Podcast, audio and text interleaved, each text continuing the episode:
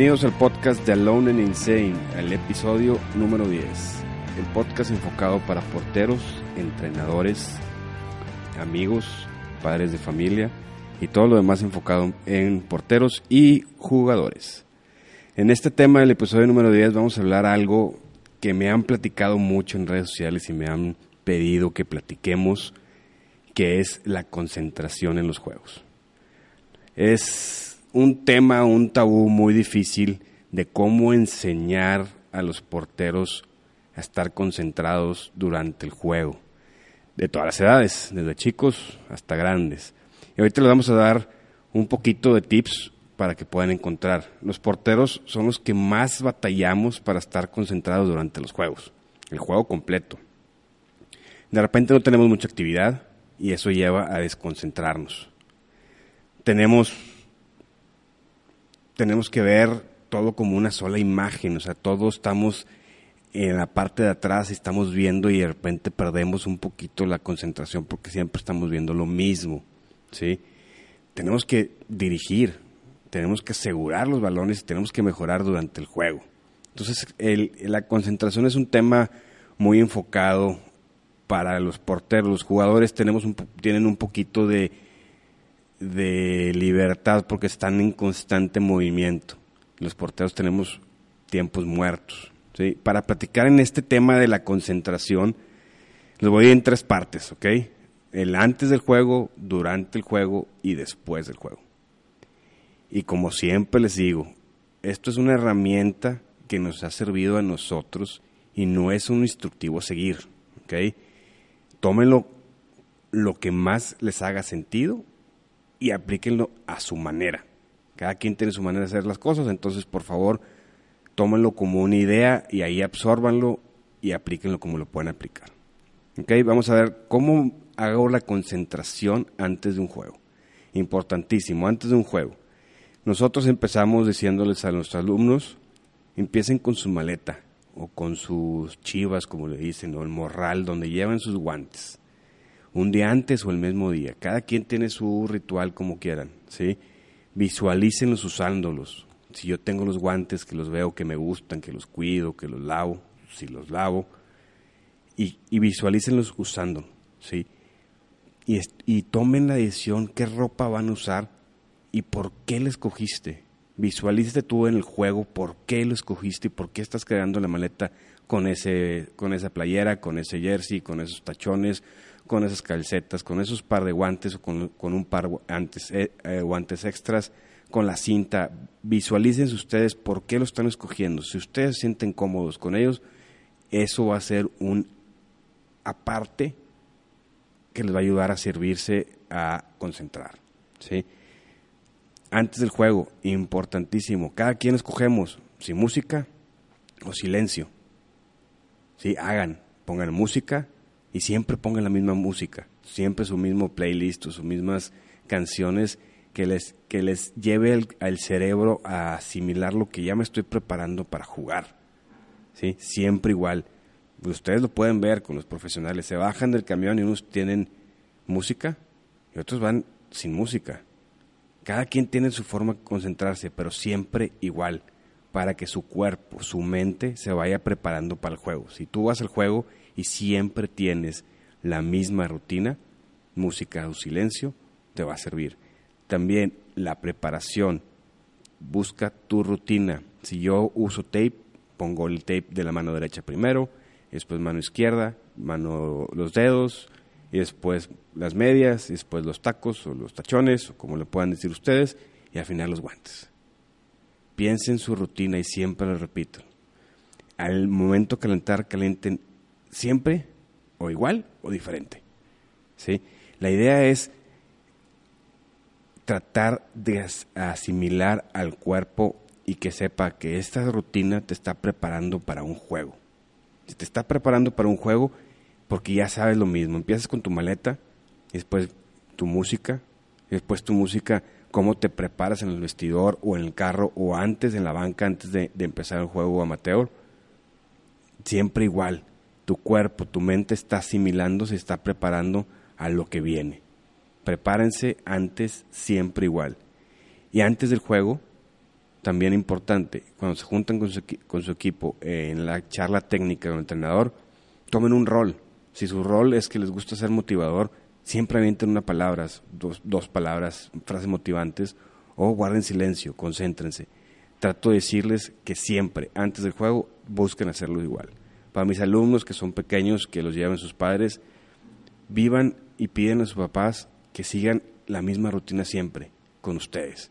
Ustedes cogen la ropa, ustedes cogen los guantes, ustedes digan al papá, pónganme la misma canción en el carro, platiquen de lo mismo con su papá, busquen hacer lo mismo siempre para que su mente se prepare para el juego. Número dos, ya estando en el juego.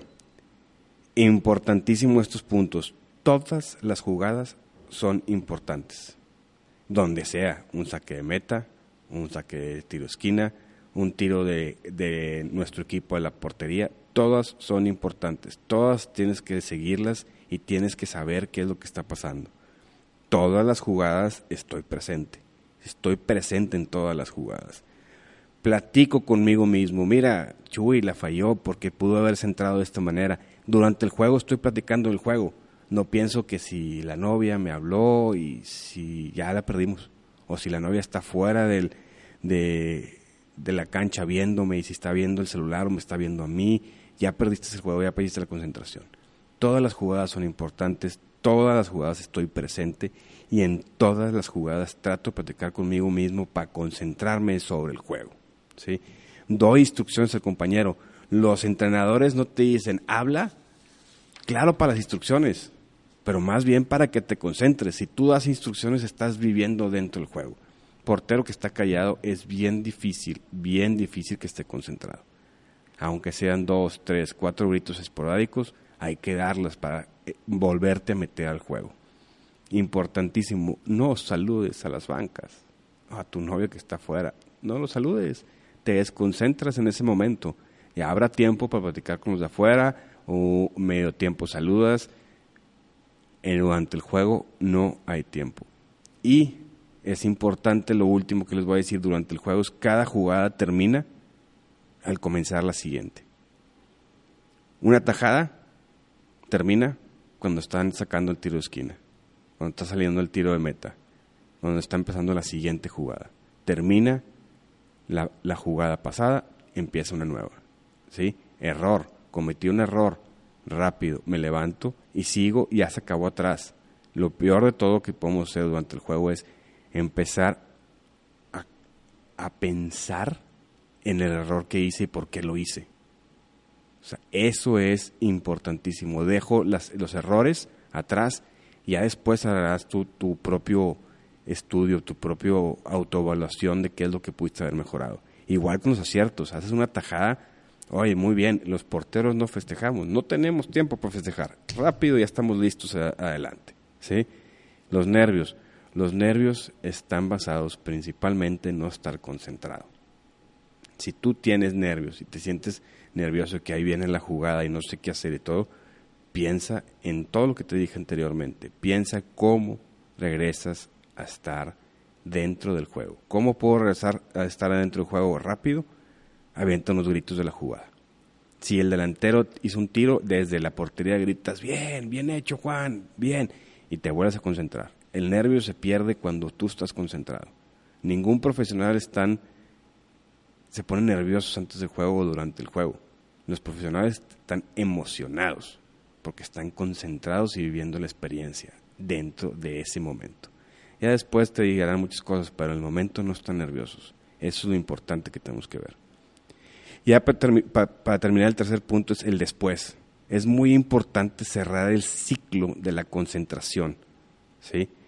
Es muy importante. Tú tienes un inicio, cómo empezaste durante el juego y cómo terminas la concentración. ¿sí? Terminar siempre los juegos igual Saluda a tus compañeros, a tus contrincantes. Haz una reflexión personal o en general. Puedes juntarte con tus amigos y platicas ahí en el juego, en la cancha, quitándote las medias, con el entrenador. Haz una reflexión para cerrar tu concentración. ¿sí? Guarda tu equipo en la maleta, siempre igual. Guardo primero los tachones, después pongo eh, las calcetas y hasta medio arriba pongo los guantes. Siempre igual para que cierres la concentración y dale vuelta a la página. Después de esa cancha, es importante que le des la vuelta a la página, que no lo veas y sigas pensando en que este error y que esta tajada y que hubiera hecho esto y hubiera hecho lo otro. Es importantísimo cerrar el ciclo. Empiezas el ciclo y lo tienes que cerrar. ¿sí? La concentración es muy desgastante físicamente y por eso los porteros sienten, se sienten agotados en los juegos. Aunque no tuvieron mucho, mucho movimiento, muchas atajadas, se sienten agotados, porque la concentración es agotadora, te agota físicamente y mentalmente. Aunque ustedes no lo crean, muchos profesionales tienen que descansar uno o dos días, los porteros, por el nivel de concentración que tienen.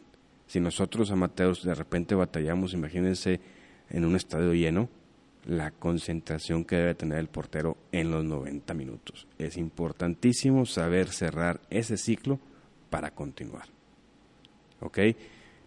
Yo creo que este es un podcast pequeño para que les sirva rápido de inspiración. Vamos a, acuérdense, debo ser siempre comenzar igual, preparar bien mi, mi, mi, juego desde antes. Durante el juego participo en el juego en todas las jugadas y después cierro mi ciclo igual, siempre igual, siempre de la misma manera. Y como siempre les voy a dejar con una, una frase importante y que ojalá les pueda servir. Crea tu propia rutina, disfrútala, mejórala y repítela siempre. Muchas gracias a todos por estar en este podcast. Ojalá que les haya servido y era lo que estaba buscando que me pedían en redes sociales.